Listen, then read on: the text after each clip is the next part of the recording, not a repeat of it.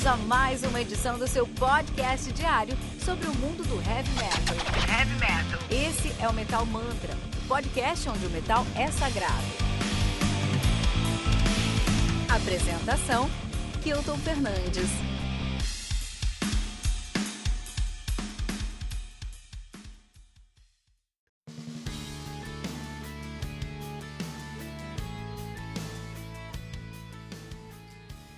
Sejam bem-vindos ao nosso Tribuna Semanal aqui no Metal Mantra. Meu nome é Kilton Fernandes e hoje estou sentado com Gizes Turteltaub.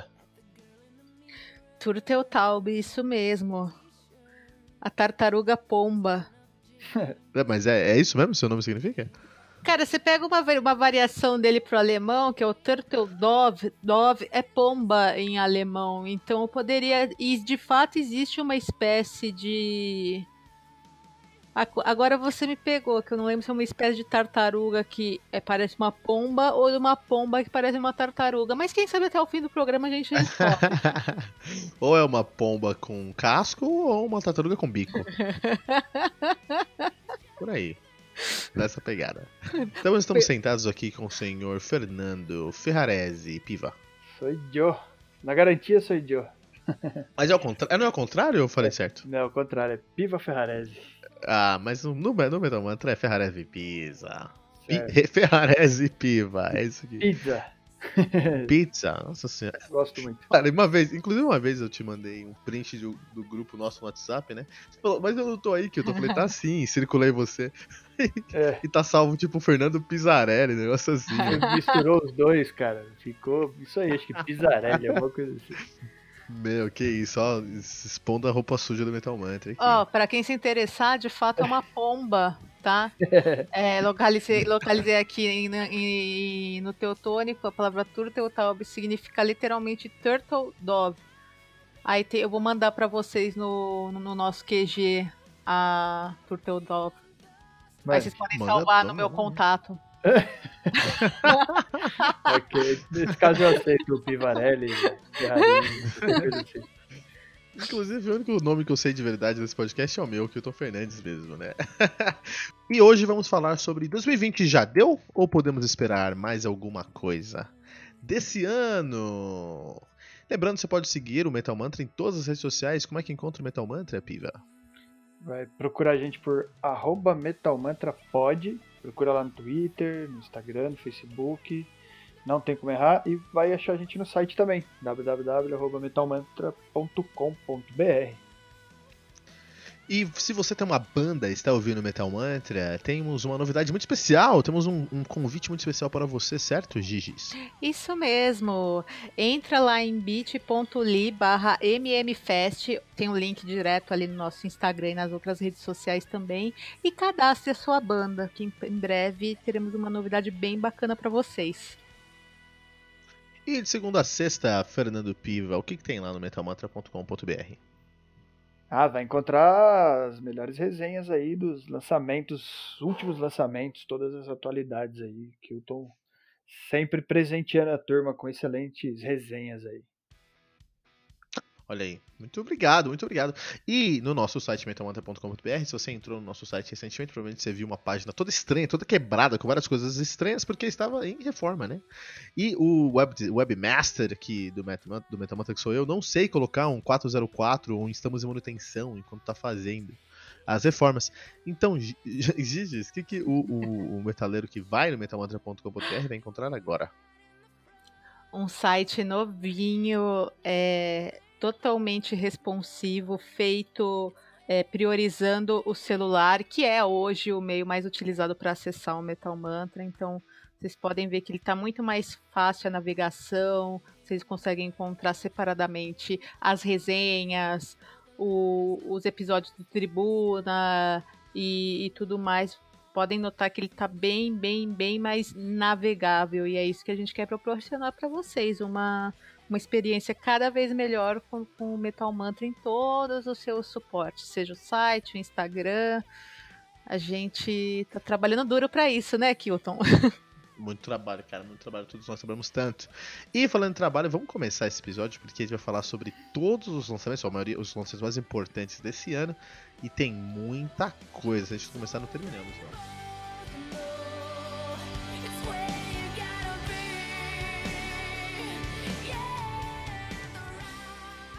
Estamos de volta com o Metal Mantra, onde nós vamos falar aqui sobre os lançamentos de janeiro. Olha só, janeiro aqui no Metal Mantra. Então, quem quer fazer as honras? As damas primeiro, Piva, será? Sempre.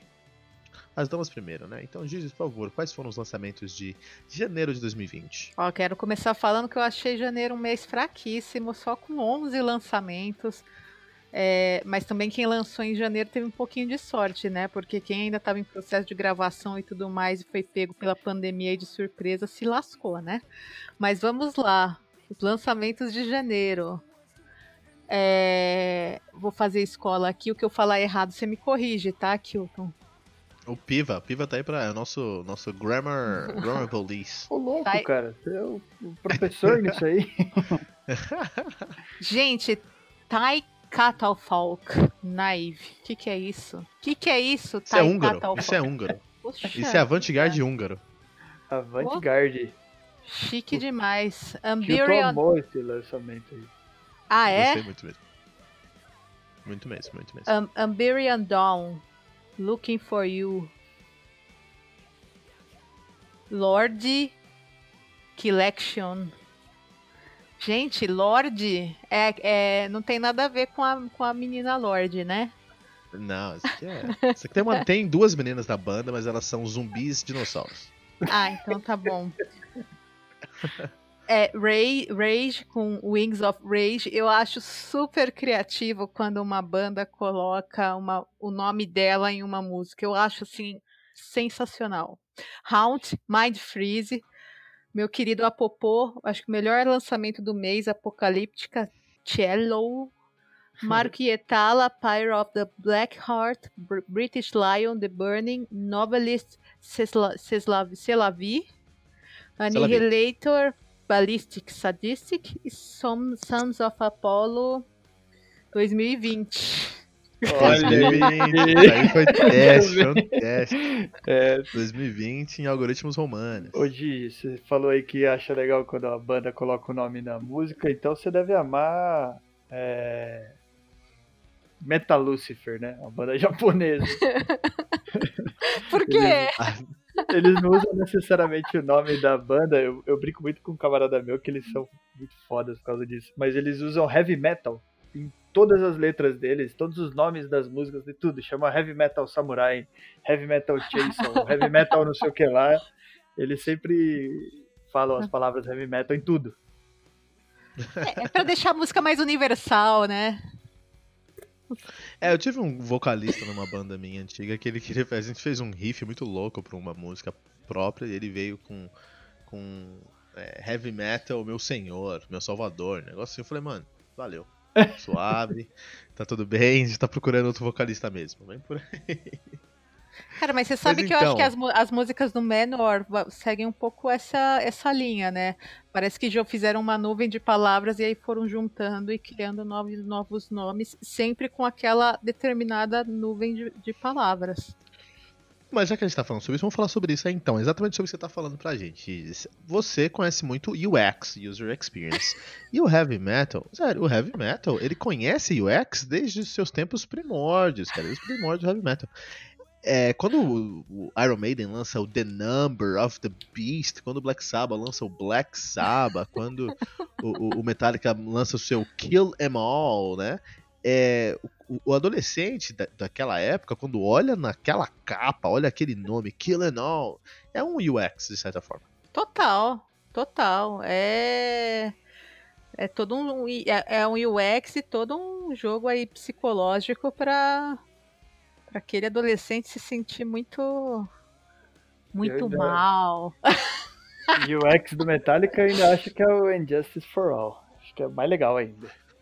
Não, não, o Metallica é indiscutível em UX, aí não tem o que falar, meu. Com certeza, são, com certeza. Isso aí, isso aí. Metallica tem um nome, uma tipografia legal. Esse episódio é tão inusitado que a gente tá até falando bem de Metallica. Não, espera, espera em setembro, espera em setembro. Tá chegando setembro. Nossa senhora. Agora, agora eu vou perguntar uma coisa pra vocês. E quando o Symphony X faz uma música chamada Paradise Lost? Puta, é um álbum, né? E uma música, e é um dos meus álbuns prediletos do, do, do Symphony X. O último, indiscutivelmente bom. Vamos falar de janeiro, pessoal? Não quero ser o, não quero ser o chato, mas a gente tem muito álbum para falar esse, hoje. Muita coisa, cara. Hoje é o, é o é, Tribuna é, Abundância do Kilton, que eu tô muito feliz, cara. Eu faço todos os álbuns do ano, cara. É, dedicado.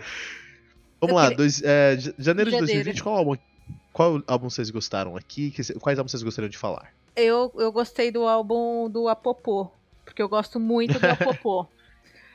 tá Mas você um... gostou do Cello? Pegou. O que foi, gente? O que aconteceu? Confesso que eu não ouvi com tanta profundidade quanto os outros, mas eu penso assim, tem bandas que elas não tem como ser ruim nunca. E uma delas é a Popô. Como que o Popô vai fazer uma coisa ruim? eu não vou falar ruim, mas acho que o Tia foi não inspirado, pessoal. Não vou falar ruim, mas não inspirado. Explique por quê. Ah, eu acho que o Apocalíptica, é, o que faz o Apocalíptica ser Apocalíptica é trazer essa, essa camada sinfônica, coisas que não são sinfônicas. Inclusive, guarda esse comentário pra gente falar sobre isso lá em setembro com SM Square do Metallica, né? Mas o que acontece é o seguinte, o, quando o Tia Low me traz uma voz, me traz vocalistas é, é, é, é, convidados, você consegue aí. O Apocalipse está começando a competir com outro tipo de heavy metal que tem vocal, que não é só sinfônico, e acho que para outros álbuns que são sinfônicos com vocal, o Apocalipse perde. Quando é só sinfônico, acho que ele ganha. Traz, compete com esses outros caras, aí eu falei. Acho que ele perde muito para algumas bandas de, de death metal e de doom metal que já estão há muito tempo aí na estrada e já tinham absorvido essa, essa sonoridade até um pouco, às vezes, mais sombria e tudo mais, né? É, esse é o problema. Cara, eles, eles têm um, um nicho. Eles estão são estabelecidos no nicho dele. É, e é difícil você. A gente vai falar sobre isso muitas vezes no episódio de hoje, mas é difícil você se reinventar dentro do seu nicho, trazendo algo novo, sem perder sua identidade. E o Apocalíptica, na minha opinião, no Shallow, perdeu a sua identidade até certo ponto, né? Sabe o que me preocupa um pouquinho no Apopô? Porque talvez ele seja ainda reconhecido como ah, aqueles caras que tocam cello, violino, que fazem cover de metal, sabe? Uma banda mais reconhecida pelo seu trabalho de, de, de metálica, né? cover de metal. Mas, metal, mas metálica mais é especificamente. Mas, mas piva, não, mas é, não, metal, não, é metal uma, e metálica. É, foi uma, mas foi uma provocação mesmo, porque eles foram lançados assim, né? É. Fazendo... Mas piva, na época do algoritmo, é ruim você ser conhecido por uma coisa apenas? Mas ser muito bem conhecido por isso? Não, de forma alguma. Eu acho que então acho que esse é o problema. Acho que eles florescem no nicho deles e eles simplesmente quiseram competir com outras pessoas que eles não têm a capacidade. Mas, quais, uh, Piva, qual você quer falar aqui em, dois, em janeiro? Eu tô acelerando, pessoal, porque tem muita coisa para falar hoje. Eu preciso. Eu queria falar de Annihilator, mas eu eu vi aqui, eu lembrei de, de British Lion, não é aquela banda do Steve Harris que você é desenhou, a banda inclusive? Do... É, desse, desse, desse mês aqui eu só não falei sobre. Eu falei sobre todos. Eu resenhei todos os álbuns aqui. Não, e não tem esse. Resgatando a memória aqui, não é o lance que, tipo. Ele não, não ligou pra banda e depois encontrou os caras e resolveu tocar com os caras, não era uma coisa assim? Não, Exatamente, ele, Exatamente, ele não queria tocar com os caras, né? É, ele, ele falou, não, vou priorizar o Iron Maiden, né? Sendo que o British Lion era um projeto até paralelo e anterior. Uhum. E depois de um tempo ele mesmo chamou o British Lion. Ó, oh, o Iron Maiden tá me dando muito nos nervos, quero fazer um trabalho novo, quero tocar com o British Lion. Esse cara, logicamente, falou, vamos agora, né? Vamos agora. Já tava vendido, e lançaram, né? já, e lançaram The Burning. The Burning. É, cara, putz é, foi mais pela minha surpresa de escutar um som que eu não achei nada demais. mas, o British, mas o The Burning do British Line não tem nada demais. É, não tem nada lembro, demais. Esse é o problema. É, eu lembro da resenha. Porque, por exemplo, como que chama a banda do filho do Steve Harris? Eu sempre esqueço o nome dessa banda. The Raven Age. The Raven que Age. terminou esse mês, é, agosto agora. Que eu também não acho nada demais. Tipo assim, não é uma banda que eu acho que estouraria, viraria headline de alguma coisa. Mas eu acho que tem mais é, vontade de, de ser alguma coisa do que o British Lion. O British Lion parece for fun. Ah, vamos tocar aí. Putz, agora que tocamos, vamos lançar. Vai que dá certo. É, não, o, o, o Steve Harris, ele. Foi uma armadilha dos cara, pros caras quando o Steve Harris falou: quero tocar com o British Lion. Porque os caras, eles por um lado, você fala, beleza, vou tocar com o Steve Harris, eu já quebrei o algoritmo na madeira aqui. Por outro lado, é um projeto paralelo do, do, do, Steve Harris. E os caras tiveram que aceitar muitas das, das, das, opiniões do Steve Harris, que sempre quis ter um DT, essa é a realidade, ele é muito fã de DT. O British Lion não é prog, mas tem uma equalização, a produção toda de DT. Mas tem muita coisa pra gente falar hoje. É, vou falar só sobre dois álbuns aqui que eu acho que são os melhores do mês. Bom, quais são os melhores do mês para vocês? Provavelmente vai ser diferente dos meus. Ah, cara, eu. Não, vou deixar Gizes primeiro. Ih, Gizes, mulher. Ladies first. De janeiro? Uhum. Apocalíptica mesmo? Não, eu vou ficar com Apocalíptica. Não tem. Não, não tem nenhum outro que chama muito a minha atenção aqui, não. Nem o Sons of Apollo? Olha então, é, eu sabia que, que ia rolar esse questionamento. Nem o Sons of Apollo, de verdade. Acho tá que vamos ter outras coisas mais pra frente aí pra, pra valorizar mais nessa linha, mas o. Não, não vou exaltar o Sons of Apollo aqui, não. E você, Sr. Piva? Eu gostei mais. Pra mim, mais audível, na verdade, que eu tive mais paciência de escutar foi o Annihilator, mas eu gostei muito do Tai Catafalque também. Apesar de eu não conseguir escutar muitão, assim, sabe? Eu, eu achei interessante o projeto dos caras, mas ele não me prendeu forte, assim. Não, Taika tá falando com um puta álbum também. Meu, meus prediletos tem dois álbuns, fosse escolher dois, desculpa, pessoal. Que é o Haunt do Mind Freeze, que é o álbum que eu mais ouvi esse ano, cara. É um álbum que eu escutei até furar mesmo. Álbum que ficou incrível. É, é, inclusive, a gente vai falar mais umas vezes, algumas vezes sobre eles hoje, que eles lançaram três álbuns esse ano. E também eu gostei muito do Marco Rietala com Pyre of the Black Heart. É um álbum que eu não esperava que o Marco Rietala fosse lançar, tá? Eu acho que é um álbum muito introspectivo, muito sensível, com uma sensibilidade ímpar mesmo. E eu nunca esperava. E eu não esperava isso do Marco Rietala, fiquei impressionado. Vamos para fevereiro, fevereiro. Piva, o que, que saiu em fevereiro? Nada.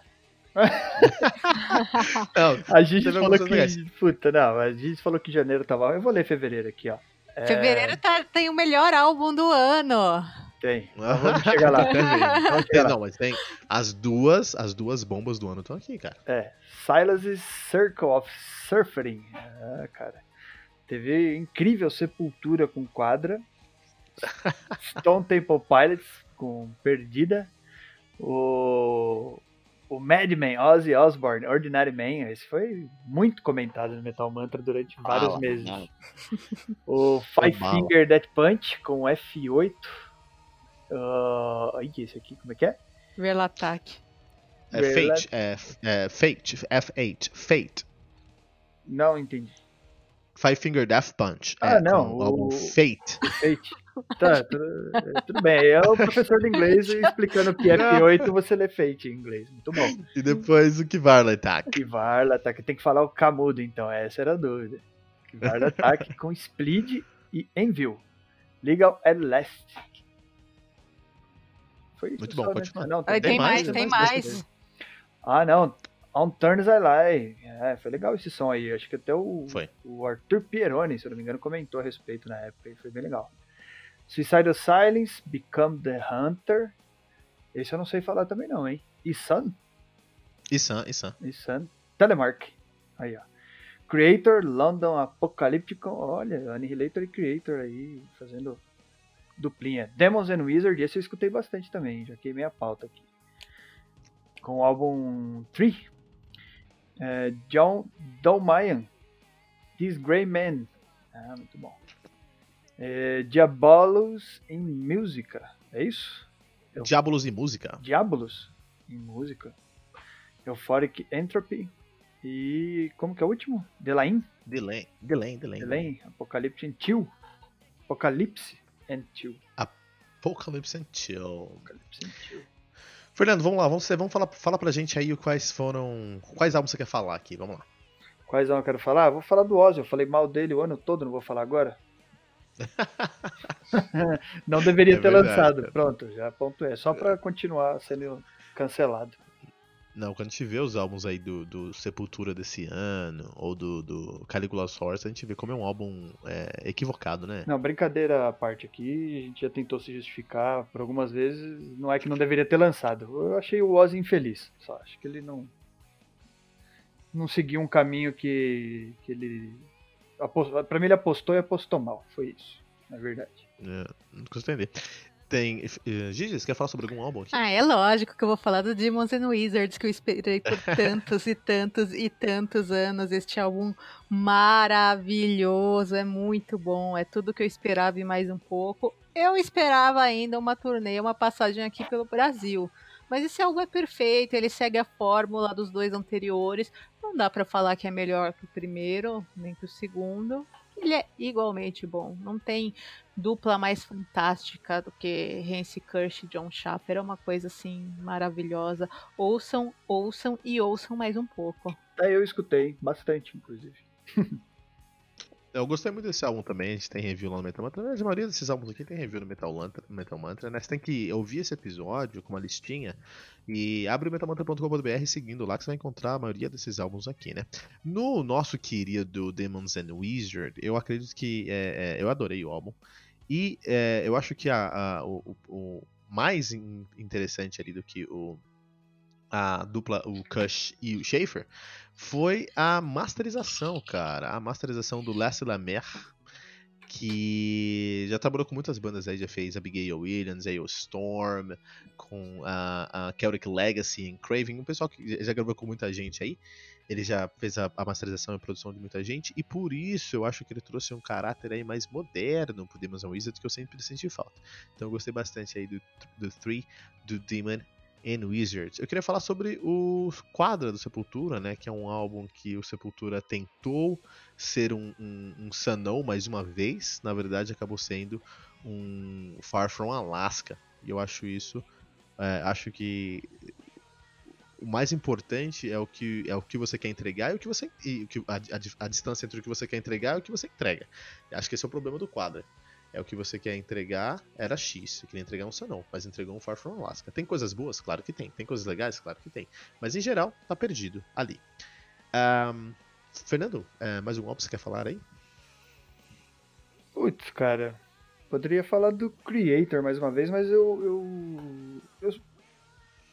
Putz, eu vou falar de Suicide Silence, cara, que é não é um tipo de som que eu costumo escutar muito, mas eu, eu lembro que quando o vocalista, acho que foi o primeiro, né? Membro fundador, não tenho certeza agora, ele morreu, se não me engano, num acidente de moto, cara. E eu tinha uns amigos que gostavam muito, assim, aí eu passei a escutar um pouquinho mais Suicide Silence. E aí quando eu vi que ia lançar um álbum novo, assim, aí eu parei de escutar, né? Não é realmente muito minha praia, parei de escutar. E quando eu vi que ia lançar um álbum novo aí, eu tentei, é, de curiosidade, dar a chance assim para os caras e putz, também em comparação com o que eu tinha na época lá, não gostei tanto não, cara. Achei um álbum interessante, mas talvez acho que a pegada do som que realmente não me agrada muito, acho que eu acho que eu dei murro em ponta de faca, digamos assim. Aí fica difícil de gostar realmente, né? Tem como. É, Suicide Silence eu também gostei muito dos pratos da bateria.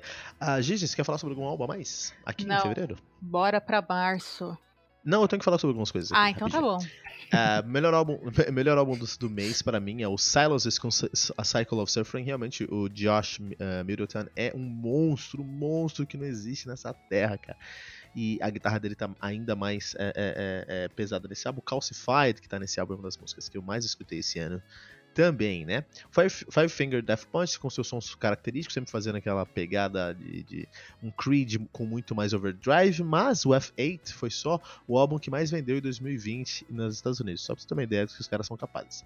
Que Valertak assinou ali a, a, sua carteira de trabalho e não é mais heavy metal, eles já foram lá para um post-hardcore mesmo, uma pena porque é uma das bandas que eu mais gosto dentro do Death and Roll. Um, e lançou o Telemark. Sun é a banda. Muitos, muitos do, do pessoal que toca lá no, no, no, no Lepros, eles tocavam no Sun antes, né?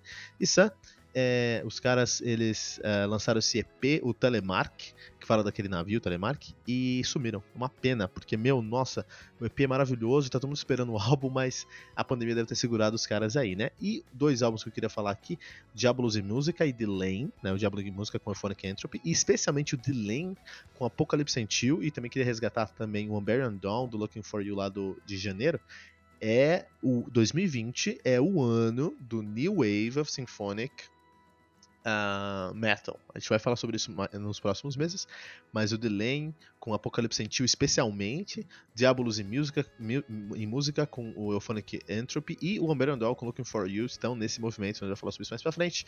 Eu vou falar sobre março aqui então, beleza? Tem poucos álbuns de destaque. Vou falar sobre março, ok? Uhum. Vamos lá. Então vamos lá. Então a gente começou com Parkway Drive, Viva the Underdogs, um álbum ao vivo, Crematory com Unbroken, My Dying Bride com Ghost, The Ghost of Orion, Ross the Boss com Born of Fire, Mirkur com Focus Sanga, uh, Heaven Shall Burn com of, of, Truth and of Truth and Sacrifice, Candle Mask com The Pendulum, EP também, Arian com Electric Castle Live and Other Tales, que é um álbum ao vivo, e Gothars com Number, number 13. Gigi, Fernando, o que vocês querem falar sobre quais álbuns aqui? Ah, aqui o meu segundo favorito do, do ano é o My Dying Bride. Ó, é, é, é um, é, você tá, a gente tá em março, você já me deu os dois favoritos já, do já, ano, Porque são dois pá, é das, que envolvem minhas bandas assim, top 10 total e The Ghost, The Ghost of Orion é maravilhoso, é maravilhoso. Fazia tempo que eu não gostava tanto de um novo álbum do, do My Dying Bride. Eu go gosto muito, tô sempre ouvindo aí os mais antigos. Eu reclamava, sentia um pouco de falta da sonoridade ali do, do Martin Powell, que é quem tocou no no, no, no Turn Loose the Swamp, The Enjoy the Dark River, que são os clássicos do, do My Dying Bride, mas eu achei que o trabalho aí violinístico é, do, do The Ghost of Orion ficou muito, muito bem feito também. Gostei bastante. Tem, segue com a, é a fórmula, a sonoridade, é toda aquela atmosfera do, do, do, do Doom, e eu tô muito, muito satisfeita com esse álbum. Eu gostei bastante, escutei muito o My Dying Bride desse ano também sou mais fã deles quando eles fazem um Death Doom. Gótico, Doom Gótico também eu gosto, mas eu gosto mais quando eles fazem um Death Doom. Inclusive, inclusive se tem álbum de Death Doom saindo, você tem que ouvir, porque geralmente Death Doom são os melhores do ano, né? Uhum. Mas esse álbum ficou muito bom. Fernando, quer falar sobre algum álbum? Não, tô junto com vocês. Eu... É, seria minha escolha também. Escutei bastante, achei, achei bem, bem legal mesmo. Ó, é, My Dying Bride acho que é o melhor álbum do mês, não tem como discutir. Mas a gente tem algumas coisas que tem que falar. Por exemplo, tem que falar sobre o Parkway Drive, que é uma das maiores bandas de deathcore na Austrália hoje. A cena de deathcore na Austrália é uma cena muito grande. É, aí a galera não dá devido atenção. Da Parkway Drive tem que dar essa respeito. O Crematory que lançou Unbroken, né? Crematory que segue com aquela cena de é bom, é industrial, é alemão, mas não é Rammstein, né? É. Continua com essa cena aí, eles não conseguiram quebrar essa cena, apesar que eu gostei do Unbroken, eles trouxeram um teclado ainda mais na linha de frente. Ross the Boss fez mais um álbum do Ross the Boss. Não é, gostei. Isso aí. É, então é, é muito comum, é muito dentro da, dentro da, caixinha, mas eu acho que ainda ficou para, para dentro, pro, pros uh, um, limites do Ross the Boss, acho que ficou interessante. Destaque aí no Ross the Boss foi a presença no, no Born on Fire do nosso querido Mike LePond, baixista do Symphony X, cara. Então Symphony, o Mike LePond foi tocar no Rust the Boss esse ano. Não foi o Mike LePond do Symphony X, mas ele tá lá. Folka Sanga, Folka Sanga do, da Mirkur, né, da Anit Bloom, é, e é, é uma, é uma, banda de uma mina só, a gente já falou esses dias aí no Metal Mantra País Class Review, uma Sim. banda de uma mina só que traz um folk metal muito mais atmosférico. Nesse álbum ela trazia mais black metal no, no Marerit, o álbum anterior dela, mas nesse álbum aqui no Folk Sangue ela trouxe mais um, um, um folk metal. Um álbum lindíssimo, lindíssimo, aí as pessoas têm que falar. E Candlemass, lançando EP. Candlemass, quando Candlemass lança EP, a gente bate palma, né, cara? Pois é, então, Candlemass é bom escutei, demais. Meu. Eu, eu perdi, Pô. perdi. Eu também, eu tô meio surpreso aqui. Falando do My Dry Bride e tudo, eu falei, nossa, o que, que tem esse Candlemass aqui que eu não ouvi é... também? Esse sentimento que vocês têm é um sentimento que eu tenho todos os dias de manhã quando eu tô pesquisando álbuns pro review, cara. Como eu perdi, passou no meu radar, como isso, cara? Como isso, cara? Vamos Perdeu para a exclusiva. Acho que aqui é indiscutível My Dying Bride, The Ghost of Orion, melhor álbum do mês, né? Isso aí não tem que que falar, não sei se vocês têm outra opinião. Eu, eu, você sabe que eu tô seguindo aqui a lista e já tô remontando meu playlist aqui, né? Pra ir lembrando algumas coisas e tal. É sério mesmo. Inclusive, inclusive, pessoal, é, façam também. Aqui é um episódio de Playstation. Na verdade, eu tô tão feliz de sentar aqui. Como no Tribuna número 1, um, eu, Fernando e Gizes, falando sobre heavy metal. Muito, muito obrigado. Muito bom. Obrigado. Abriu, abriu Gizes, vamos lá. Esse, esse, pra mim, tá sendo episódio. Vamos passar vergonha falando inglês na frente do Kilton. Né? Isso mesmo. Abriu, abriu. Foi, eu passo vergonha, eu passo vergonha falando português na frente de vocês? vamos lá. Abriu. Deixa eu ver aqui. Incrível. Abriu. eu falo catatônia mesmo, mas podem me corrigir, por favor. É que nós é brasileiro, brasileiro, né? Catatônia. Mas eu falo, eu falo catatonia também. Catatonia City Burials. Si, olha, olha que nome ótimo. Siri Fangol, Forever Black. Banda aí recomendada pelo, pelo Regis Tadeu, né? É. Foi. Risos no fundo, vamos lá. Miraf. Live, live em carta. Em, é, é Carthage mesmo? Só assim? É, acho que é Carthage. Tá bom. Conception, State of Deception. Agora, o melhor álbum, a banda oficial da Metal Mantra, Orance Pazuzu, Mestering 15. Mestering Cansa. Mestering Cansa. Cansa. Nightwish, Human to Nature, Testament, Titans of Creation.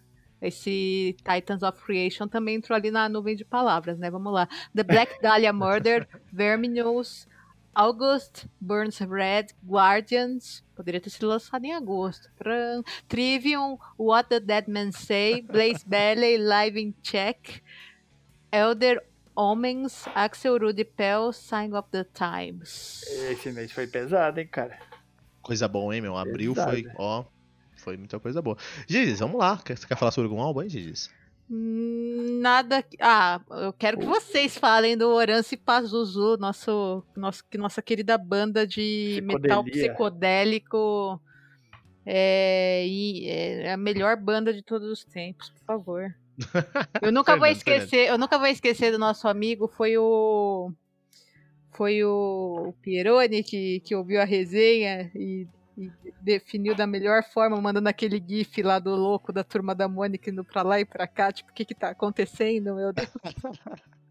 Eu não sei, eu vou dar uma procurada aqui, mas esse episódio fez sucesso mesmo, né? Eu fiquei impressionado como esse episódio fez sucesso. Meu, né? quando eu coloquei isso pra tocar aqui em casa, meus gatos ficaram loucos. Meus gatos ficaram correndo pra um lado e pro outro. Foi uma coisa assim que eu nunca tinha visto igual. Viu? Eu achei excelentíssimo esse álbum, cara. excelentíssimo. Se vocês soubessem que eu tô aqui explodindo por dentro pra falar dele, cara. Então achei... fala pra gente aí de Orancipazos. Não, é isso, eu gostei demais. Achei o álbum muito foda, cara. O que é muito estranho pra uns é muito bom pra outros. Né? É né? muito doido, é muito bom, muito diferente. Mas eu acho que isso é do meu background, mais uma vez aí, né? Que eu já, da vida louca, eletrônica, das raves que eu fui, eu sempre gostei de um som que é. que eles chamam de dark, que é muito louco. Então. É tipo isso mesmo, heavy metal psicodélico. Por isso que eu achei maravilhoso. Junta duas coisas que eu gosto. Johnny, maluquice. Mas é, Oran Catatonia, né? Catatonia foi. Esse, esse mês aqui não dá pra saber o que foi o melhor álbum, cara. Não dá. É, mas, não, ó, tô falando pelo amor. Pelo amor eu gostei mais de Catatonia. É, é, cara, esse mês foi complicado mesmo. Orancipazuzu, né? É, black metal finlandês psicodélico, né? É uma maluquice, porque não é post metal, porque não é, é, é, é um, um, um, black prog. É black metal psicodélico, uma maluquice mesmo. É, fez muito sucesso, é, minha cabeça explodiu mesmo e o pessoal gostou bastante. E é um álbum fora da caixa, né? Eu, fico, eu não consigo imaginar como é que os caras escreveram esse álbum aí. Mas teve muita coisa boa e eu quero falar. Eu quero que vocês falem sobre as coisas e eu vou falar sobre o que sobrar, que acho mais fácil. Não, já falei. Ah, é muito, esse mês foi muito foda. Uh, bom, vamos lá então. Tem Catatonia, City Burials, os caras conseguiram trazer uma. Uh, consegui, cons os caras conseguiram ser mais introspectivo, né? Eu acho que eles entraram, deram a volta. Eles entraram para dentro de si próprios e deram a volta, assim, pra conseguir gravar esse álbum, porque esse é um, é um álbum muito introspectivo, muito particular, com a carona do Catatonia. É, eu achei muito interessante. Me lembrou muito uh, Blood Mass também, né? Demais, muito bom esse. Trivium, muito bom, perdão. Pode falar. Não, não, eu vi Trivium também, achei muito bom, um álbum muito bom. Cara, o Trivium eles se acertaram nesse álbum, hein? Eu acho que eles, eles o, ápice, o ápice deles com certeza é no Shogun, eles se perderam depois disso, voltaram no Snow, alguma coisa do último, de alguns anos atrás, eles trouxeram, eles voltaram a, a, a, um, a ser bons. E no What Dead Man Say, eu acho que eles conseguiram aí trazer um trabalho muito lapidado, cara. É um, um som muito lapidado mesmo, né? Fiquei feliz também. Uh, Conception, cara, o Roy Khan finalmente voltando à ativa na Heavy Metal, ele que saiu lá do Camelot, saiu por questões religiosas, foi pro Conception de novo, né? Ele que veio do Conception e lançou o State of Deception, que é um álbum muito particular, muito, muito interessante aí também. Não é o melhor do mês, mas um grande álbum também. Mas algum pessoal falem também, não é, não é, uma, não é uma resenha das seis da manhã, é o Tribuna. Ah, não, cara, teve muita coisa, acho que é isso. Testament eu sempre gosto. É, às vezes é putz, quase que mais ah, do teve... mesmo, mas eu gosto, eu gosto muito. Teve o Nightwish com Human to Nature, que provaram duas coisas. Primeiro, que esses caras entendem muito de marketing, estão entendendo o que é o New Wave of, of uh, Symphonic Metal. A gente vai falar isso lá em outubro, novembro. A gente tem um álbum, novembro a gente tem um álbum pra falar o que é o Symphonic, o New Wave of Symphonic Metal. Eles estão entendendo, estão tentando trazer isso já.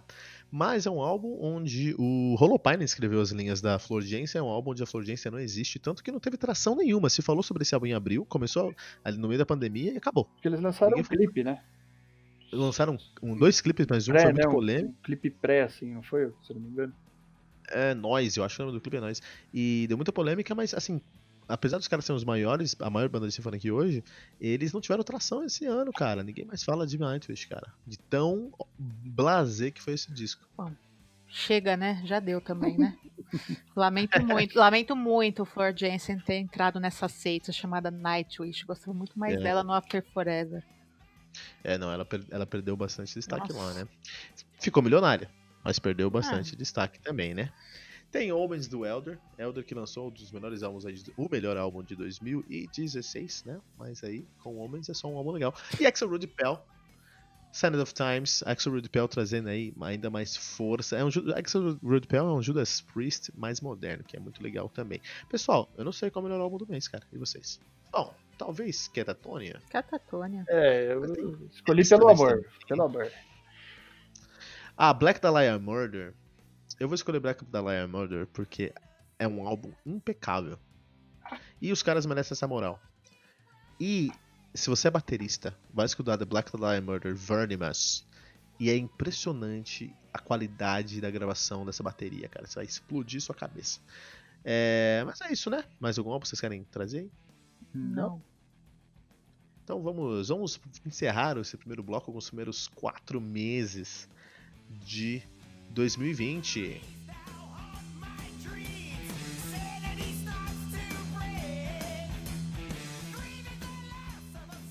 Estamos de volta com o segundo bloco do Tribuna do Metal Mantra. E já estamos no mês de maio, mês 5. Todo mundo já estava em casa, preso, pandemia no mundo todo. O que vocês estavam fazendo em maio, meninos? O que eu estava fazendo todos os dias, gravando um review e tentando dominar o mundo. Basicamente. Tipo isso, né? Trabalhando bastante e escutando eu, muito como, heavy metal.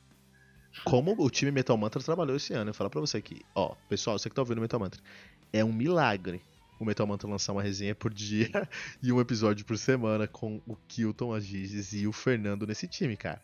Que minha nossa. É, a gente trabalha muito pessoal, né, cara? Maio era um mês que eu tava trabalhando igual um camelo, vou te falar, mas a gente já tava aí gravando a tribuna, né? Não, em junho, acho que foi em junho que a gente começou, né? Acho que foi em junho.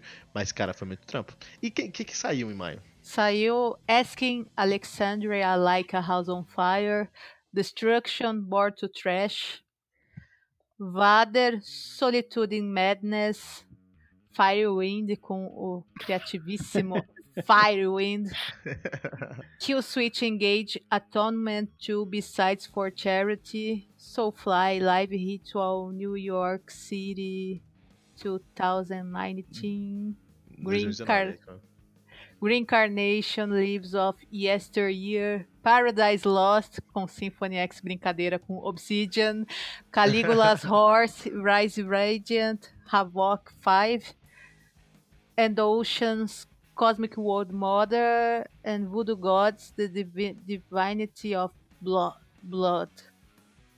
Só discão também, né? Maio, pra mim, ó, Pesado, foi só disco bom pesado, também, pesado. né? Diz, quer trazer algum disco pra gente, hein? Pô, teve DC ao vivo do Destruction, o que, que vocês acharam? Ah, o Destruction na Viva é tipo meta- é, Motorhead, né, cara? É muito alto, Fala, baixo que é uma guitarra, mas é bom. É bom. Acaba sendo um trash muito bom, mas é isso, é muito mais uma equalização legal do que uma música legal mesmo. E Mas eu gosto Paradise, eu gosto de Mir. Paradise Lost. É o melhor do ano, né? Paradise É. Lost é o melhor do ano. cara. Ainda tá, ainda tá figurando, né? A galera realmente bancou como o melhor do ano até agora. Mas eu acho que é, cara. Eu acho que é um ano difícil pra você ser o melhor do ano, porque você tem aí se- o, o Catatonia, você tem aí o I Lay, você tem coisa, tem o próprio Caligula's Horse desse ano também. Tem muita coisa boa esse ano. Mas o, o, o, o Paradise Lost é, é- é impressionante. Inclusive, eu vi um, um- no Instagram vi um vídeo dos caras abrindo o, un- o, un- o- fazendo um unboxing da edição especial. Minha nossa, cara. Eu, cara, comecei a jogar meu dinheiro na tela, assim, ó, pra ver se chegava em casa. Porque, nossa senhora, incrível mesmo. Tem algum disco pra trazer, Fernando? Pra gente? Pô, vocês já falaram de Paradise, eu, eu gosto muito de Kill City Engage, cara. Achei um álbum bem legal, gostei de verdade.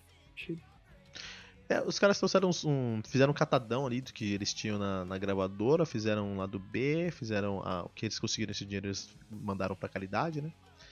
Então é legal, é legal esse envolvimento. Eu gosto muito de Kill Switch Engage também. Nessa pegada. Ó, ninguém vai falar de Green Carnation em Caligula's Horse, meu? Ah, deixei Caligula's Horse pra você. Então fala sobre Green Carnation pra gente. Não, eu não, não escutei.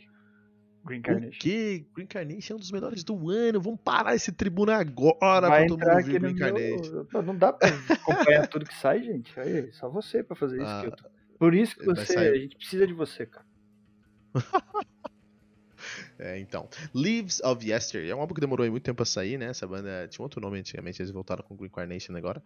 E é o prog do ano, cara. Assim, é, desculpa os outros progs desse ano. o Leaves of Yesteryear do Green Carnation é um prog que me lembrou muito o Riverside, né? Com Wasteland. É um álbum muito retrospectivo. É um dos poucos álbuns que eu chorei na minha vida. Eu chorei com Leaves of Yesteryear. E o Caligula's Horse, ele se estabeleceu aí como o topo. Todo mundo fala que o topo do, do Weird Prog aí é o, é o Lepros, depois o Haken, depois o Caligula's Horse. Esse ano, o Haken lançou o álbum, o Lepros lançou o álbum ano passado e o Caligula's Horse lançou o maior álbum de é, Weird Prog dos últimos dois anos aí, que é o Rise Radiant. Inclusive tem Ocean... Oceanside? Ocean Rise. Legal. Ocean Rise, muito obrigado. Ocean Rise nesse CD, que é a música que você tem que apresentar para as pessoas que não conhecem nem heavy metal. Eu tenho uma, uma, uma grande amiga cliente minha que não que gosta de K-pop e ela falou: "Vou te mandar uma música de K-pop para você se apaixonar". Mas você mandou uma música de heavy metal para me apaixonar. Eu mandei Ocean Rise sem pensar. No final das contas, ela chegou à conclusão que K-pop é uma farsa. Olha aí, pessoal. Mas você achou esse do Caligula's Horse melhor do que o do Lepros do ano passado? Que eu achei muito Mas- bom do Lepros. Eu, eu gostei, acho que, o, acho que o álbum do Lepros do ano passado Lepros O- foi Pitfall. Pitfalls, exatamente, muito obrigado. Tinha esquecido o nome. O Pitfalls do Lepros é muito pessoal, porque, ah, por causa do vocalista que É, passou por um- uma depressão, Sim. perdeu um- uma pessoa na família. É muito pessoal. Mas o Caligula's Horse é o melhor álbum dos últimos. Só perde pro Congregation do Lepros e Congregation é pro maravilhoso, Affinity né? do Haken. É, só perde pra esses dois. A realidade é, só perde pra esses dois álbuns. Inclusive, o- a bateria do Rise Radiant é, uma, é um Ctrl-C, Ctrl-V do, do, do, do Congregation. Eu tenho um, tenho um camarada que ele gosta muito de vinil e aí e ele gosta de muita coisa também. A gente sempre fica falando muito, assim, né? De bandas e lançamento e tal e coisa. Inclusive, ele tem uns lados dark também. Quando eu, eu apresentei pra ele o Orance Pazuzu, eu, foi outro que explodiu. Ele falou, nossa, que. sa-" e aí, meu, a gente dá várias voltas e volta no Congregation, cara. Sempre, sempre. A gente Não, começa falando de qualquer é- coisa e volta no Congregation. Congregation é um álbum incrível mesmo. Ele tem um vinilzão lá, chique, inclusive. Deve ser, deve ser muito bonito. Vinil é uma coisa muito bonita, né? Ah, o Vader. Vader lançou o Solitude in Mad- Madness. Vader, que é, um, Vader é uma banda muito importante ali da cortina de ferro polonesa. Mas eles, é, eles não foram relevantes esse ano. Acho que perderam uma oportunidade. E eu vou fazer uma crítica aqui pro Asking Alexandre. É pra eles pararem de lançar álbum com o nome de Fogo. Faz sentido, cara. muito mais outros temas que você pode abordar. Tudo tem fogo no Asking Alexandria. E o Voodoo Gods, que é onde está hoje o Victor Smolsky, que era do Rage. A gente nem falou do Rage lá em janeiro. O Rage agora está com dois guitarristas, que é uma maluquice, porque o Rage sempre foi Power Trio, né? Uhum. Eles estão com dois guitarristas agora e o, o Victor Smolsky saiu de lá e veio aqui para o Voodoo Gods fazer um som monstruoso. Vamos para junho? Ou vocês querem falar mais sobre? Pessoal, não é resenha. Quero convide vocês, pessoal. Para junho. Vamos para junho. Junho foi um mês. E eu vou ficar quieto. Eu vou ficar quieto em junho, Piva. Vamos lá, vou ficar não, quieto em junho. Por quê, cara? Junho saiu. saiu Mike Lepon Silent Assassins com Run of que? Babylon. Muito bom. Horror of Babylon. Imagina, você acha, você acha que o Kilton vai ficar sem comentar o álbum do Mike Lepon? Imagina. De forma alguma, né? Beyond the Black com Horizons. Uh, Magno Carson's Free Fall. Olha aí. We Are the Night. Lamb of God com Lamb of God. Michael Angelo Batio. Uh, More Machine Than Man. Olha aí. Falconer From the Die Ember. Protest the Hero. Uh, como chama isso? Palimpsest. É, Palimpsest. É. E Mushroom Red. A Wonderful Life. Olha aí. Bom. Olha aí, cara. É, teve, o, teve o pior. Eu não sei se teve o melhor álbum do ano, mas teve o pior álbum do ano aqui em junho, com certeza. Que é o Mushroom, Mushroom Head, né? Por favor, pessoal. Eu, eu confundi porque tem uma banda de. Acho que é trash que chama Mushroom Cloud. A hora que eu comecei, é, comecei a ler assim, eu falei, pô, saiu o álbum novo dos caras, porque eu acho que essa banda acabou esse Mushroom Cloud faz um tempão. E é um som que eu até gosto, acho legal. Mas é, não Mushroom Head é muito zoado. Mushroom Head é muito, muito, muito zoado mesmo. Vocês estão zoando o Lamb of God? Esse álbum deles é icônico ter o nome de Lamb of God, porque Lamb of God por muitos anos foi conhecido como Burn the Priest. Então lançaram o Lamb of God e falaram, olha, aqui começou a fase Lamb of God. Foi interessante esse álbum aí. É... Mas vamos lá, eu quero que vocês falem, por favor. Ah. Não, eu não tenho nada para destacar de junho, acho que foi um mês péssimo. Tem nada o aqui. Péssimo é uma palavra muito grande. Ah, mas eu não ouvi nada, não tenho nada para destacar. Cara, eu concordo que tem Mushroom Head. Mushroom Head é bem zoado mesmo, eu concordo. Já escutou Protest the Hero? Cara, eu tô. Eu, escutei, eu, eu, achei muito interessante o nome do álbum Palimpsest, mas não Se ouvi você não. procurar no YouTube Protest the Hero, assim, provavelmente vai aparecer um live deles, é uns caras tocando de chinelo, bermuda colorida. É tipo uns nerd é. de heavy metal.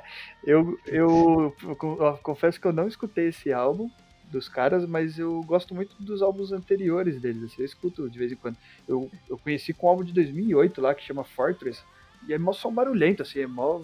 É, eu acho legal, eu gosto. Inclusive vou pôr no meu playlist aqui pra escutar esse álbum.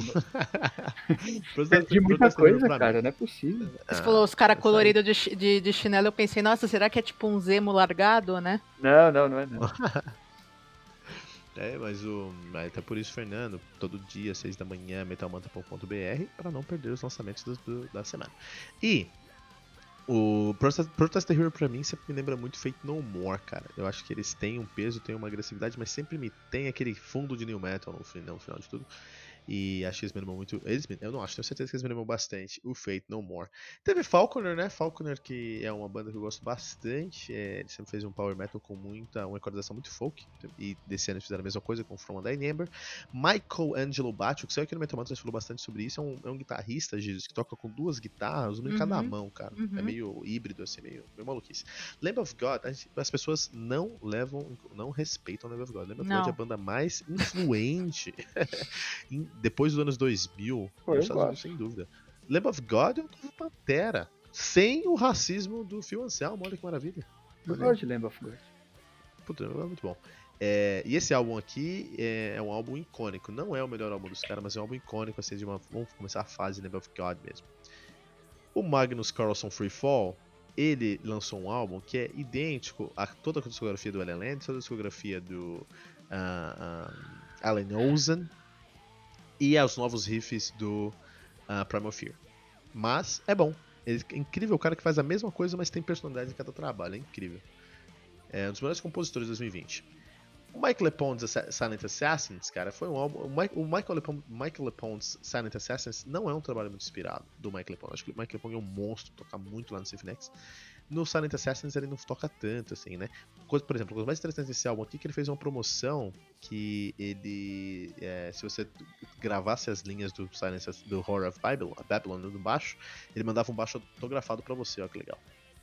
Olha, que interessante. É, muito legal. E o álbum mais importante de junho é o Beyond the Black com Horizons. Symphonic Metal é alemão, mas já na onda do New Wave of Symphonic Metal. Vão guardando esses nomes. New Wave of Symphonic Metal, o 2020 é o ano do New Wave of Symphonic Metal. Vamos pra Júlio? Eu vou falar sobre Júlio aqui. Você não tá? vai falar do Lepon? Então, eu acho que esse álbum do, do Horror of Babylon é muito um pouco inspirado. Na verdade, o Silent Assassins é bastante. É, é, falta bastante inspiração nesse álbum aqui. É, me lembra muito. Uh, por exemplo, o Horror of Babylon. O Horror of Babylon, se você colocar numa playlist junto com o álbum do.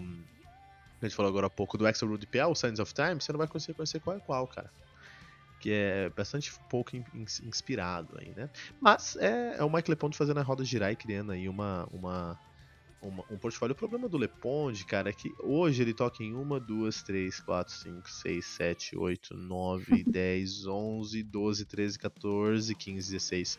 17 bandas hoje. Imagina a esposa dele chega e fala assim: Meu marido tem 17 bandas, tem 17 empregos. Não, é exatamente isso. Calcule, cara. Você tocar em 17 trabalhos, meu. É difícil você ser genial em todos, né? É e ele só é genial. Quem quer tudo, às vezes não tem nada, quase, né? Não é, o dele, Assassins... é muita coisa, né, cara?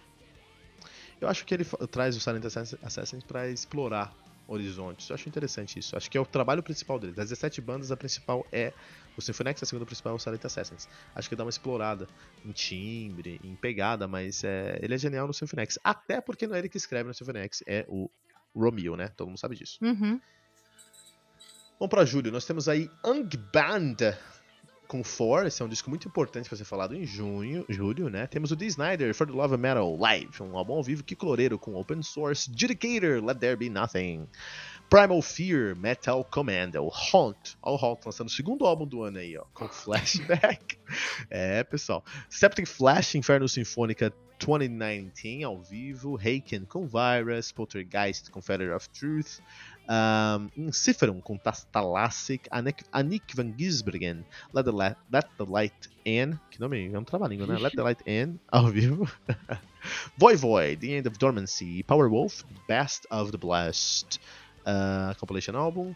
Temos o Imperial Triumphant com Alphaville, ou Alphaville, para quem mora no Brasil, em São Paulo especificamente. Dark Sarah com Dream, Catalepsy com Terra Mortus Est e Udo com We Are One. Olha, acho que foi E o mês pessoal? com o maior número de lançamentos e com ótimos lançamentos, não os melhores, mas tá ali no. dá pra form- colocar no- nos meus top 10 aqui. Então traz pra gente aí. Ah, esse do o Judicator é muito bom, hein? Eu ouvi por recomendação aí do Metal Mantra. É muito bom o Judicator, gente. Vocês que, que nem eu que curte um Blind Guardian, precisam ouvir essa banda. É maravilhoso. É um power metal, assim, muito, muito, muito, muito bom. A Nick É, Van é legal. E, os, e Judicator de Salt Lake City, né? Então tem um Uhum. bônus aí. o Haken. Ah, acho que se- esses são os meus destaques do mês. Mas é um mês. Olha, 17 álbuns, gente. É muita coisa. E, e tu, Fernando Piva, o que você traz de destaque pra gente? Cara, Hacking, gosto muito, já foi falado. Voivode, sempre gosto muito também, né? eu acho só... Ah, cara, eu acho que você é o maior fã de Voivod que eu conheço, cara. É, então, talvez. Não conheço muito. eu gosto de Voivod, mas você gosta muito mesmo. É, puta, eu gosto. Eu gosto, de verdade. Eu fico feliz, eu fico feliz, cara. Isso é bom. Voivod é bom. É, então, eu, e puta, os caras, eu gosto, eu acho que mais da história do que necessariamente o som, sabe? Os caras têm muito tempo de estrada, cara, e, enfim, não são headline de, quase nunca, assim, apesar de ter um peso, né? Tipo um lance de, de Slayer, que foi assim muito tempo, né, cara? A gente falou de Five Finger Death Punch, eu fui no festival aqui no Brasil que tinha Slayer, Five Finger Death Punch e. E. Putz, esqueci do cara que se suicidou, o vocalista um som mais. No final já tava mais eletrônico. Linkin Park. Linkin Park. Não, Linkin Park. Era Linkin Park mesmo? Era. Não, não é Linkin Park. Eu chutei. Cara, que chute. Eu dei um chute aqui É, agora. foi Linkin Park. Deve, Se eu não me falha a memória. Nossa. Eu sei que foi isso, sabe? Tipo, o Slayer tocou acho que antes do Five Finger Death Punch, ou logo depois, não lembro, e, e nem foi o, o Red, assim. Então, tipo, a galera do trash, assim, sofre um pouco, né, nesse sentido. e eu acho que, meu, uma banda de trash que tem formação há tanto tempo, enfim. Aí eu gosto desse contexto, sabe? Eu acho os caras foda. São underdogs. Você gosta dos. Todo mundo torce por um underdog. É, tipo isso. Mais algum destaque? Nenhum destaque? Tem coisas legais aqui. Destaca aí. Então tem o Wang Band, né? Que é uma banda iraniana que lançou o seu álbum For aqui. Os caras gravaram em casa, então a produção tá horrível, mas gravaram com o que deram pra gravar ali. É uma história muito legal, tem um review muito interessante sobre isso. O D. Snyder que fez um álbum aí é muito muito típico do D. Snyder, bem ruinzinho, bem fraco, bem sem inspiração, e ainda fala que quer ser o novo Ozzy. Sim. Ah, a som, a, a exemplo aí do Ordinary Man tá no caminho certo, eu vai ia chegar falar lá. isso agora, tá, então tá indo bem. Tá conseguindo, né? Que Loureiro com Open Source, onde ele mostrou que ele não é mais um garoto brasileiro, um menino brasileiro, já é um garoto do mundo aí, né? Judicator, uma banda que me surpreendeu muito esse ano com o Let There Be Nothing, um, um trabalho muito bem feito. Primal Fear, cara, Primal Fear nunca erra, né?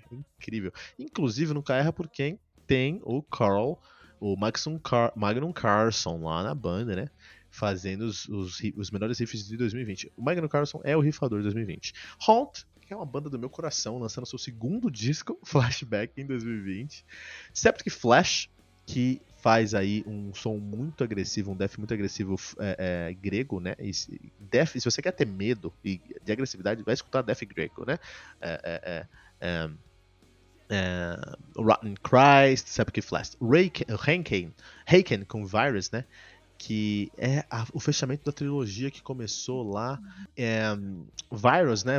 é, fechando a trilogia que começou com o The Mountain. Então a gente tem o The Mountain de 2013, o Vector de 2018 e o Virus de 2020. Inclusive o Virus foi escrito aí já antes do lançamento do, do, Virus, do, do, do Vector de 2018. Eles já estavam terminando a, a, a- composição do Virus de 2020. Muito interessante. Poltergeist é um álbum muito pesado, muito forte, muito agressivo. Tem resenha Metal Mantra. Enciferum com Tassalak, que eu esperava mais, cara. Eu esperava mais e faltou. Powerwolf, que entendeu a posição deles no, no Power Metal, é a maior banda de Power Metal hoje, tanto que eles não fazem mais nada. Agora eles só fazem compilação e pegam o que eles já gravaram. Imperium Triumphant, que eu quero. Bom, vou falar sobre isso depois, porque tem a Dark Sara com Grim também, um dos exemplos do New Wave of Symphonic Metal. Vamos lembrar sobre isso daqui a pouquinho. Mas, Fernando, queria saber sua opinião, porque o Imperium Triumphant é uma banda que é avant-garde, é cabeçuda, é maluca, é psicodélica, mas a coisa mais importante deles é que o, o, o, o James Hetfield fez um tweet falando que escutava Imperial Triumphant e os caras alçaram a headliner. O que você acha sobre isso? Putz, cara, é... é o algoritmo ao vivo isso, né? É maluquice, né? Destaca alguém e dá certo. Paga pra postar no feed, entendeu? E aí o cara vai falar, ó, tá aqui e tal, eu aconselho, dá uma olhadinha lá e vai dar certo. Public, public post. Public É, post ali do, do, do metal, cara. Maluquice, meu. Melhor álbum de 2000 de julho pra você, Gigis. De julho? Eu já não falei do Judicator? Ah, então, né? Você destacou o Judicator, mas foi o melhor Ah, mas é, eu vou, vou. Vou dar meu voto de confiança pro Judicator, porque ficou muito bom esse álbum. Vivas. E, e rapidão, só minha piada infame do dia. Toda vez que eu vejo Haken, eu lembro de um restaurante japonês que tem aqui em São Paulo, não é publi, tá? Que tem esse nome também, é muito bom. E os caras ainda não, não voltaram 100% e tal. E quando acabar essa pandemia, a primeira coisa que eu vou fazer é ir no Haken comer um rodízio. Muito bom. Desculpa, gente. Rodízio japonês é muito bom, eu cara. olho o Haken aqui, eu lembro do restaurante. Eu vou de Hackei, mas eu não sei onde é o Hackei. E não vou de Virus. Pois é- não é boa ideia. Não, mas o- isso é interessante, porque eles, eles- O o, título já estava definido é. em 2018. Então não foi pego Não foi um oportunismo. Eu, eu acho que foi um difícil esse ano aqui pra gente falar, esse mês aqui, porque ó, Judicator é um dos melhores álbuns do, mei- do mês, Primal Fear também, Haken também. Então é difícil falar qual que é o melhor álbum aí, mas eu vou deixar esses três, Judicator, Haken e Primal Fear. Agosto, Giz, pra gente terminar aqui o segundo bloco. A- Agosto tá, tá, tá bom, hein? Agosto tá. O pessoal vai curtir. Apesar de não, não ter tantos lançamentos quanto em julho. Mas teve Unleash the Archers, Abyss, Pain of Salvation, Panther, Metallica. Foi. É, então, chegamos aí, ó. Hailstorm, Vicious Rumor, Celebration Decay, Dock and the Lost Songs. Só clássicos, hein? 78, 81, Ulver, Ulver Flowers of Evil, Cedar, Civis Pacem Parabellum, John Petrucci, Terminal Velocity, Camelot, I and the Empire e, e de Purple, Whoosh! É, esse mês foi bom, viu? Agosto, mês do aniversário, foi um bom mês, viu? Foi. Teve coisas legais aí, teve coisas muito boas aí saindo, né? Gigi, o que você quer destacar pra gente? Pô, claro, né? John Petrucci, né? Terminal Velocity. como, como que eu posso pensar em destacar outra coisa pro ouvinte do, do Tribuna? Óbvio que eu vou destacar o John Petrucci. E, você gostou do Terminal Velocity? Velocity Eu não, não, não. Ah, Ah, A desculpa. A Gizes também, a Gizes também. Pode falar, óbvio, Gizes. desculpa. ah, óbvio que eu gostei. óbvio que eu gostei, ainda mais eu sabia, então, trouxe é de que eu sabia que você tinha a, gostado. a amizade, né? Que o chipo do, do Prog, Petrucci e Portnoy. Poxa, é lindo demais. Eu sabia que você ia gostar, então por isso que eu não fui, per- não fui perguntar pra você, queria perguntar pro Piva, que eu não sei se ia gostar. Não escutei, cara. Não tá- na, na minha lista de prioridade, saca fazer o quê, gente? É isso. Fala que você confia no meu julgamento e pronto. É, mas isso é certeza que eu confio. Só me- ainda não deu, tem umas coisinhas na frente pra escutar, não chegou a vez dele aqui ainda. Não, o Terminal Velocity ele é um álbum muito importante pro Petrucci. Ele precisa escrever melhor no, no Dream Theater. Todo mundo sabe que no DT ele não tá escrevendo legal, Não. ele precisa escrever melhor. E ele tá treinando isso no Terminal Velocity. E o Terminal Velocity lembra muito o No Gravity pra mim, que ele viaja por vários estilos. Tem blues, tem até é, violão de cabaré francês, cara. É uma coisa maluca. Mas é, em alguns momentos funciona, mas acho que tem uma gordurinha ali. Eu falei sobre isso, esse álbum essas semanas. Aí estamos buscando no metalmantra.com.br. Fernando, o que você quer destacar em Uver, agosto? Flowers of Evil. Uber. Ah, Olha aí. eu gosto, cara, de Uver. Eu tô, eu tô- ligado que você é fã de Uber. Ninguém é fã. é, mas vamos lá. Mas favor. ninguém é fã de Uber. eu gosto de Uber também. Não sou muito fã, mas eu gosto. É, não, não sou muito fã, mas eu acho que é do mês, assim. Talvez o que mais me. Pain of Salvation, eu gostei e tal, do, do Panther, mas não foi o álbum que mais gostei. disco, cara. Que- o- mas que disco, cara. É Eu tô- é, pesadão. É um dos discos, é um dos discos desse ano que mais me marcaram. Então, e vale a pena pra quem não escutou esse álbum e conhece of Salvation, primeiro tem que escutar a resenha do Kilton, porque vai realmente ajudar muito. Eu escutei antes da resenha e escutei pós-resenha. Aí fui ver os clipes, assim, cara, faz muito mais sentido realmente. Obrigado, Kilton. Ok. eu, ver- eu estou vermelho agora, estou vermelho agora. Que isso, Fernando? Não esperava por essa, Fernando. Não esperava. Não, cara, mas é. Mas- Temos que ser honestos o, aqui. o Panther, cara, é um álbum que eu estou. Eu, me impressionou. Me pegou no contrapé, eu não esperava mesmo, cara. Unleashed Archers é um, do- um dos álbuns que eu mais gostei desse mês também. Aí até é, é, falei sobre eles também, o Abyss, né? Tem um clipe muito legal pra quem corre aí. Tem um clipe onde estão os quatro membros da banda correndo num. num, num, num naquelas pistas olímpicas, sabe? Uhum. E aí, logicamente, o baterista é o primeiro a ficar cansado, né? Gordinho. E aí vem um cara e mata ele. Aí depois fica, o- depois fica o guitarra, vai e mata ele também. Depois é o tecladista, vai e mata ele. E aí no final, não vou falar porque é spoiler, mas a menina vence a corrida. É interessante, cara. Tô maluco o clipe. O que, que você achou É. do, do ao vivo da Baixada Santista aí? Não, você tá falando do. Do, Do Metallica. do Metallica? Não! Não? Do Camelot, tô lá, live from 013, 013.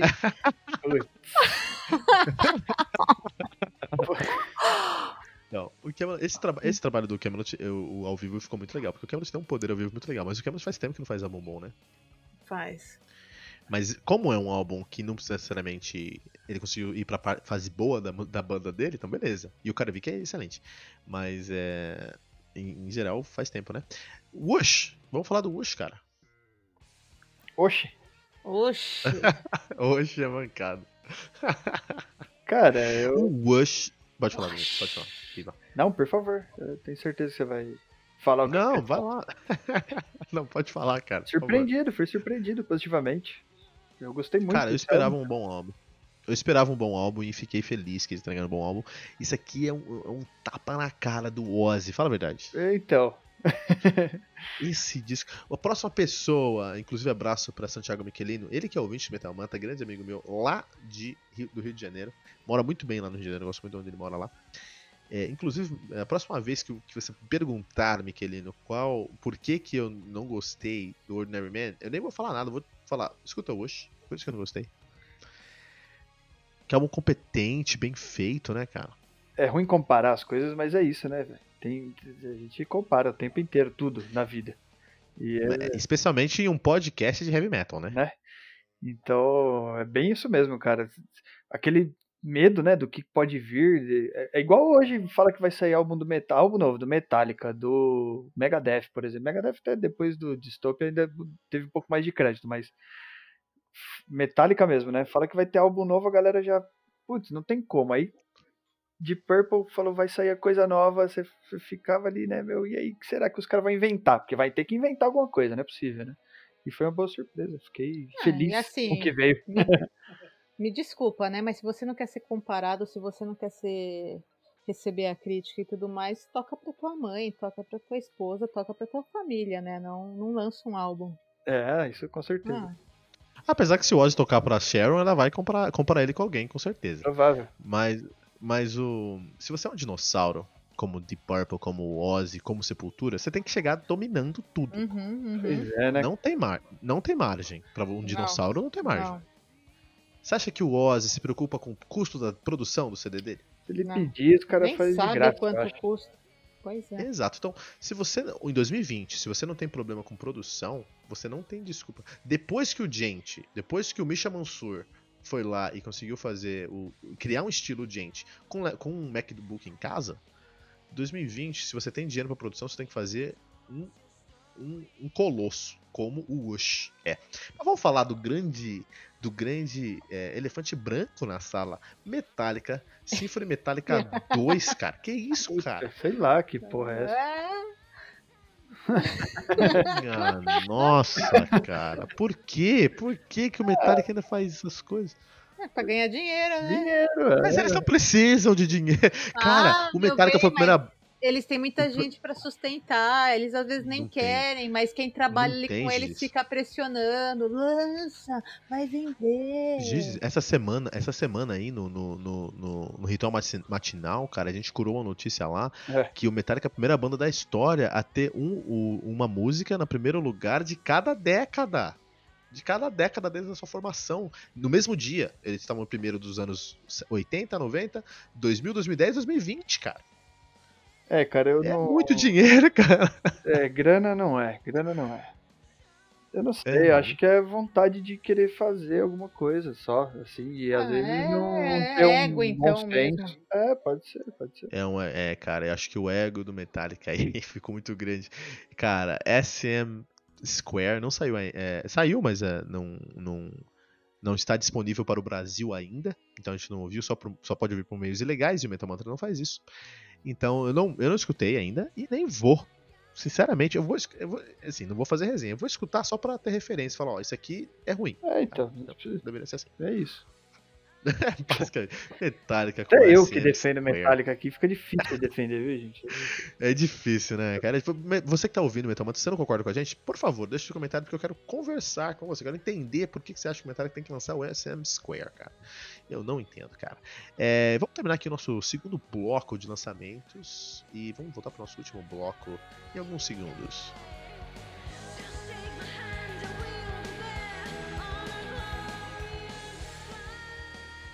Cara, setembro vai ter Striper, Derek Shirinian. Shirinian. É Shirinian? Shirinian. Cara, eu passo vergonha aqui, né? Maravilhoso. Olha o Issan aí, ó. Você tava querendo. É a mesma banda, Kilton? É a mesma banda contra EP, mas não tem um, um- um full length ainda. Entendi, entendi. É, Cloud Dicker, é isso? Cloud, Cloud Kicker, Kicker. Ô, louco. que susto. Solitude. Na Palm Def, olha, na Palm Def, show de bola. Free Troll, Aê. é, Qual álbum? Qual álbum? não sei falar. Eu pulei essa parte. Não faço ideia, cara. Como que fala esse- o nome desse álbum? Me ajuda. Eu não Tem sei também. uma- Eu não sei também, mas assim. Tem 17 letras e 3 vogais. Mas eu acho que é Vredeswald. Não, não é É Val. Vredeswald. É Vild. Vredesvild. Puta que Muito bom. É isso então. Mastodon com Medium Retires, é isso? Rarities. Rarity. É, Rarity. Puta, compilation álbum, que sacanagem, cara. Marilyn Manson, Deftones, credo. Oceans of Slumber, com Oceans of Slumber. Essa aqui o que eu tô vai ter que me ajudar também, porque é muito trava-língua. The Ocean com hum, para Phanerozoic 2, Mesozoic, Cenozoic. Então tá bom. E Arion com Transitus. Transitus. Não, não é o segundo álbum do Aaron este ano? Não teve um no começo Esse do ano, ano? eles, eles fizeram ao vivo, né? Mas esse aqui é o álbum Ah, full length mesmo. Vamos lá, como ninguém, nada saiu aqui, o que, que você quer ouvir desse mês, Fernando, bem rapidinho? The Ocean. The Ocean, cara. É incrível. The Ocean que fazem esse som aí com um temático, né, de grandes é, é, extinções em massa. No contexto agora estão falando sobre o fanerozoico, né? Muito louco The Ocean, muito louco. Gigi, o que você quer ouvir em setembro? Fintroll. Fintroll, olha aí, cara. Eu tô animado pra esse álbum também, espero que seja bom. Do também espero. Fintroll? Do Fintroll. Eu quero ouvir Sam. Consistente, né? Eu gosto do Fintroll. Acho que vai ser bom também. Fintroll é bom. Eu quero ouvir Isam, eu quero ouvir Cloud Kicker, que é um post metal com gente, essa maluquice aí. Eita. É, post metal com, com gente. Eu quero ouvir é, Isam, quero ouvir Cloud, Cloud Kicker, quero ouvir The Ocean, cara. The Ocean é muito bom. E tô curioso pro Arion também. E Marilyn Manson. É, eu também.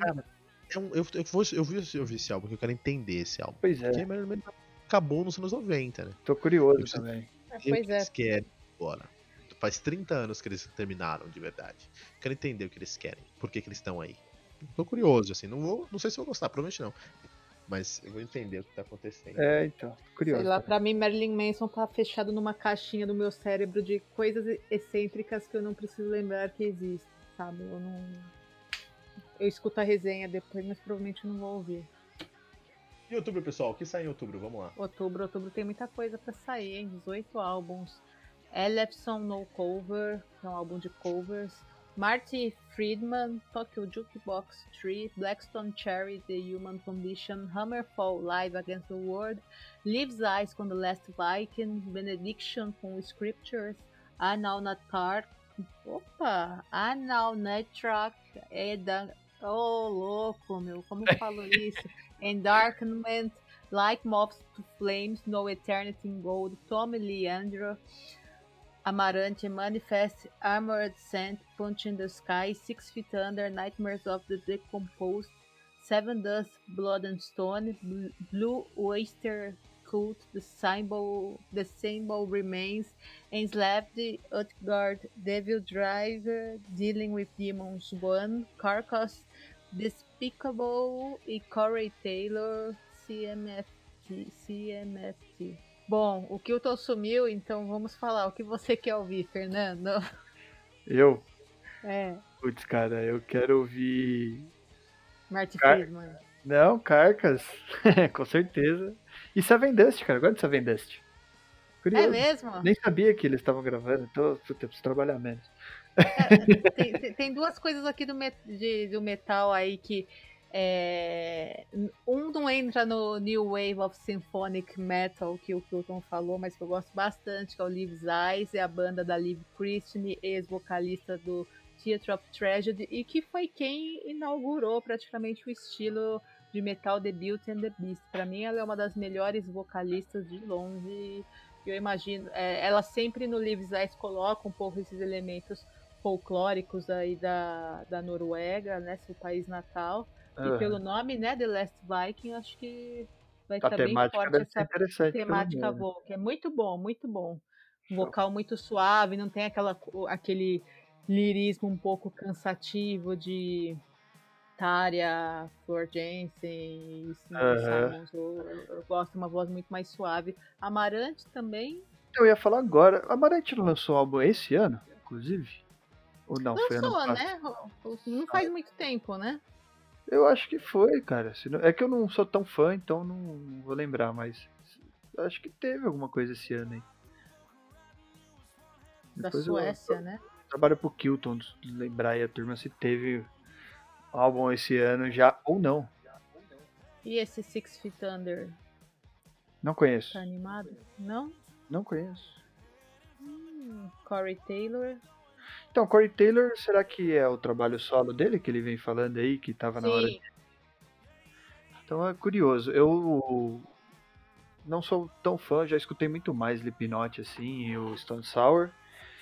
E aí, até conversei com um ouvinte nosso aí no, no, no Instagram uma vez, que eu fui em alguns shows do festival que teve, né, o Slipknot. Aham. E, cara, não dá pra dizer que ele não é showman, cara. Pô, ele leva o show muito bem, cara. Te empolga, assim, você, você chega junto, não tem como. Acho que mesmo você não gostar muito do som, cara, ele consegue.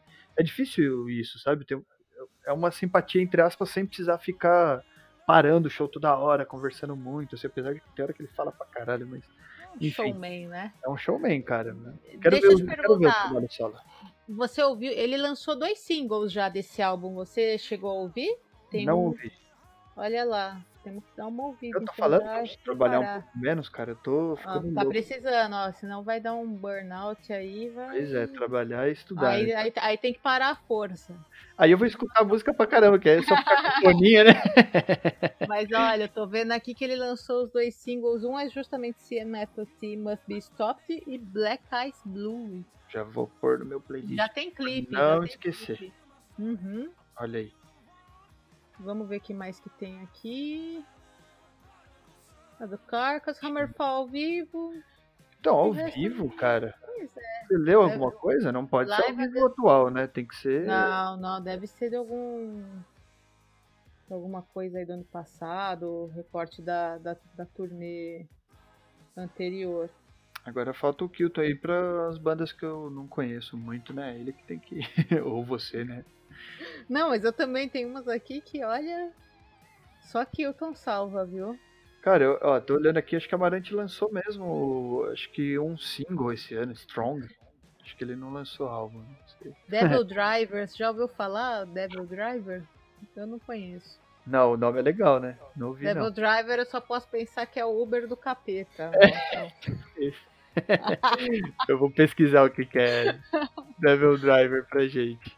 Vamos falar de novembro, então, ué. novembro, novembro tá mais tímido, mas eu já, já vai, vai começar bem com É, Fates acho que- Warning.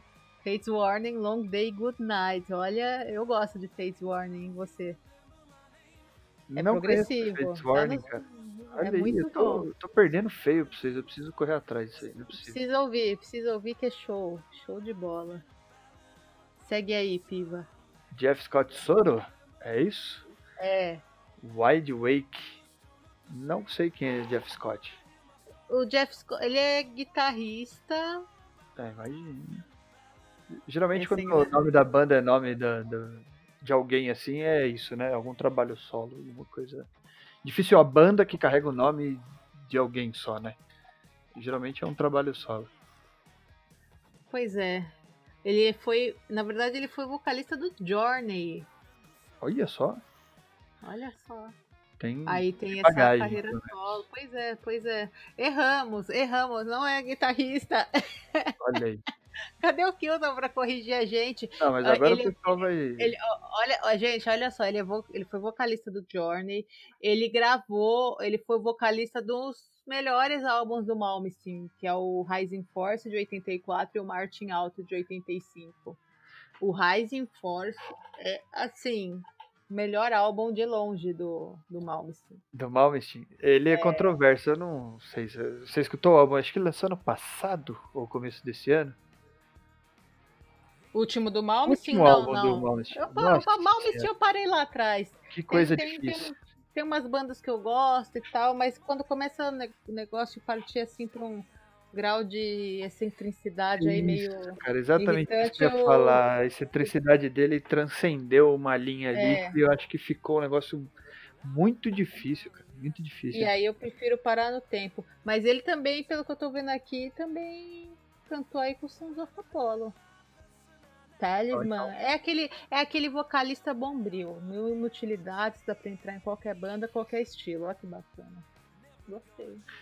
É isso aí, voltando agora, consegui voltar aqui pra ligação, caiu um pouquinho, mas que bom que vocês falaram sobre tudo, tinha que falar aí sobre outubro e novembro, falar sobre todos esses álbuns, certo? Não, Não, a novembro tava... a gente tava na metade. Então, só, só uma coisa rapidinho sobre o Amaranth, bem rapidinho. Amaranth é o responsável pelo New Wave of Symphonic Metal. O que aconteceu? O Amaranth, o Symphonic Metal foi aí estabelecido como com This Eye, com After Forever, com Nightwish, com outras bandas, e sempre teve aquela ca- cara meio ópera, meio música clássica, combinando vocal e o heavy metal acontece. O Amaranth fez algo diferente, e até o pessoal torceu o nariz pro Amaranth quando eles saíram, né? Quando eles começaram a fazer o som deles. Porque o Amaranth fazia um som mais moderno, mais próximo aí de emocore em alguns momentos, muito, muito mainstream. E o Amaranth se tornou a banda que mais vende discos no mundo. Isso é uma coisa. É, é assim. Ganha até do Metallica. O Metallica ganha mais porque tem mais álbuns lançados. Mas o Amaranth é, é- é- é a banda que mais vende no mundo mesmo. Isso é impressionante. As outras bandas de Symphonic Metal entenderam isso e começaram a seguir os mesmos passos, reformulando seu som, mudando seu branding e fazendo uma sonoridade mais próxima do Amaranth. A gente tem por exemplo, Within Temptation com, com Resist, que é um som totalmente reformulado e mais mainstream. Esse ano teve o Delay, com o Apocalypse Gentil também mainstream. O próprio Night, o, o, o- ah, ah, Horizon do. E agora não vou lembrar o nome da banda. Symphonic Metal alemão. Vixe. Beyond the Black, o próprio Beyond the Black fez isso com o Horizon- desse ano, e muitas outras bandas, inclusive o Nightwish também fez um, um álbum já fala- criticando rede social, celular, também tentando essa guinada mainstream. Então, o Amaranth realmente é responsável pelo New Wave of Symphonic Metal, que é um novo estilo, nova pegada, que com certeza vai ficar muito famoso nos próximos anos. Outu eh, novembro, o que, que falta falar sobre novembro? O Dark Ordem Tranquility. Again. Não. Again. É, é, tem Ordem Again, a gente não conversou ainda. É Ordem Power Again, Metal, né? Uma das Alemão. maiores bandas de Power Metal alemã do mundo, né? Muito tradicional também, muito bom. Inclusive vocês falaram de Jeff Scott Soto, eu não sei porque ele, tá lançando, porque ele tá lançando esse álbum, porque ele é vocalista do Sons of Apollo. Eu não sei porque ele tá lançando solo. A gente falou guitarrista, depois a gente corrigiu aqui, porque. É, ele também tá naquele filme. Ele é o vocalista daquele filme daquele cara que. Que é. Putz, esqueci o nome daquele. É, aquele filme de banda lá, meu. Que- É, esse filme aí, o nosso ouvinte vai lembrar o nome. Filme de banda de o cara vira grunge no final, manda pra gente o nome depois. Puta Fates que- Warning, eu tô muito animado pra esse Eu disco. também. Fates, Warning é uma das bandas prediletas. O que mais sai em novembro? Só um parênteses, a gente chegou à conclusão de que o, o Jeff é aquele vocalista meio mutilidades. Precisa de um vocalista, chama o Jeffão, que ele tá aí. Ah, ele Pois tem um é, trampo, cara. ele tem um portfólio muito grande mesmo. Pois é. Não passa vergonha, né? Dark Tem Dark- Tranquility, cara. Dark, Dark Tranquility. Um dos. um- Não vou dormir até ver esse álbum. É, esse álbum é, to- promete mesmo. E que é um dos nomes aí, do, um dos maiores nomes, um dos fundadores do Gothenburg Metal aí, tô muito animado também. Tem Paramaze com Epitaph, tem Soulstaff Fear com Endless Twilight of Codependent Love, tem Ginger, que é uma banda aí ucraniana muito grande de, de deathcore, lançando aí, de gente deathcore, lançando aí o Alive in Melbourne. Quer ver um gutural feminino pesado, pode escutar Ginger também. Bom mesmo. Com Macro e com Micro, por exemplo. Ahn, Killer Be Killed, do Reluctant Hero. Esse aí, esses são os lançamentos de novembro.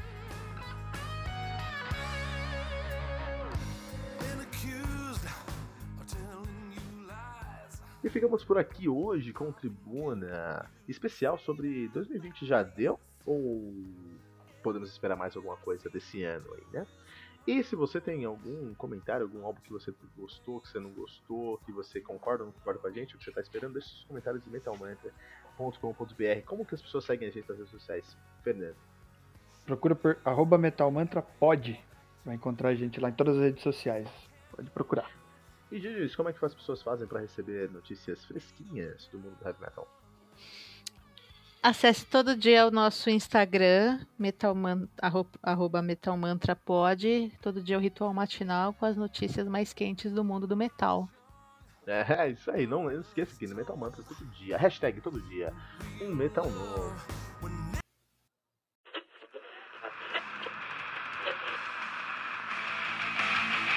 E ficamos por aqui com mais uma edição do seu podcast diário sobre o mundo do heavy metal. Esse é o Metal Mantra, o podcast onde o metal é sagrado. Não esqueça de deixar seu comentário no nosso site metalmantra.com.br.